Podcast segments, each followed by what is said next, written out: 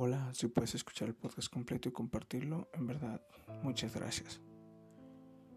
Bueno, creo que tenía mucho tiempo que no subía nada, así que espero les guste. Últimamente todo es ya distinto, hasta la forma en la que bebo el agua. Todos los días vivimos a prisa creyendo que es la única forma de construir los días. Muchos pensamos en días o situaciones que quizá ni lleguen a suceder, o atrapados en un pasado el cual ya no puede cambiar, que le des miles de vueltas a lo que sucedió. Eso no puede cambiar todo lo que fue. Esto porque somos el efecto de las decisiones que tomamos y tenemos que afrontar que esa es la realidad, que no es porque te tocó, que no fue alguna jugada del destino. Tú decidiste hacer esa acción y esos son los frutos de, de tu decisión.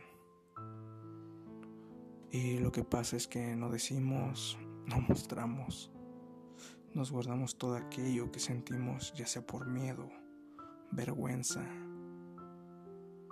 creyendo que el día de mañana aún estarán aquellos seres que tanto amamos. Pero la realidad es que no siempre es así. Hace unos días falleció una tía. Y es donde te das cuenta que tan efímero es el viaje para algunos. Que aquella promesa de llamarla por la mañana o de mandarle un mensaje para hacer como si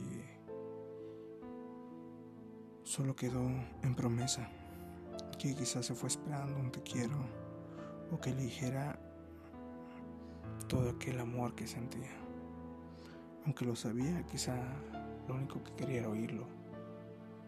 Pero eso jamás se sabrá.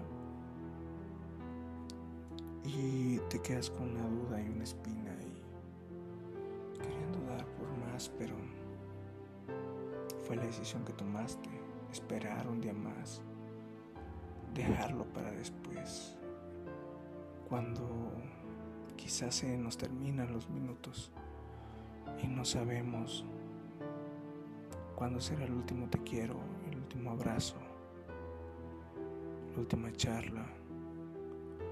Eso también pasa con los amigos que se van de tu vida, aunque sigan presentes en, en el mundo quizá en, en la parte que te toca vivir ya no, ya no, ya no forman parte de... Y puedes tener un amigo y un problema surge de un día al otro. Y quizá fue la última vez que le dijiste cuánto lo querías, que le diste un abrazo, que le diste un consejo. Así que vamos y amemos demostrar, demostremos, seamos nosotros mismos sinceros, transparentes,